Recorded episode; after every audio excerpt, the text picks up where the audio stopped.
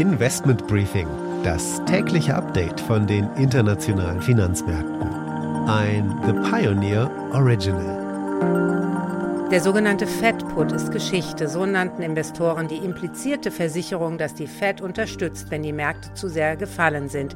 Jetzt ist alles anders wegen der hohen Inflation.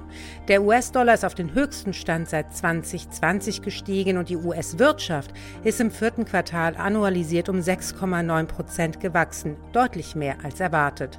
Heute gibt es auch eine erste Wachstumsschätzung für das deutsche BIP im letzten Quartal und Zahlen aus dem Ausland von H&M und Volvo kommen heute ebenso noch. Und in Italien gibt es nach einer ganzen Woche von Wahlen immer noch keinen neuen Präsidenten. Damit einen schönen guten Morgen aus Frankfurt. Ich freue mich, dass Sie wieder mit dabei sind. Mein Name ist Annette Weißbach mit dem morgendlichen Update zu den Märkten. Der Blick auf die heutigen Themen. Es lohnt sich zurückzuschauen auf die Deutsche Bank, denn die scheint auferstanden zu sein. Ob es schon wie ein Phönix ist oder noch nicht ganz so schillernd, versuche ich zu erläutern. Das deutsche BIP im vierten Quartal wird heute veröffentlicht. Es gibt schon eine erste Schätzung des Statistischen Bundesamtes und es sieht alles nach einer Rezession aus. An der Wall Street gab es gestern das BIP fürs vierte Quartal und Zahlen von Apple. Dazu Anne Schwedt in New York.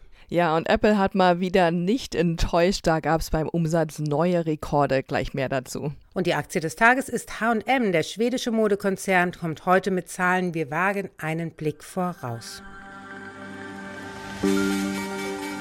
Das sind die Themen heute. Die komplette Ausgabe hören Sie als Teil unserer Pionierfamilie. Damit unterstützen Sie unabhängigen, werbefreien Journalismus. Alle Informationen dazu finden Sie auf unserer Webseite thepioneer.de.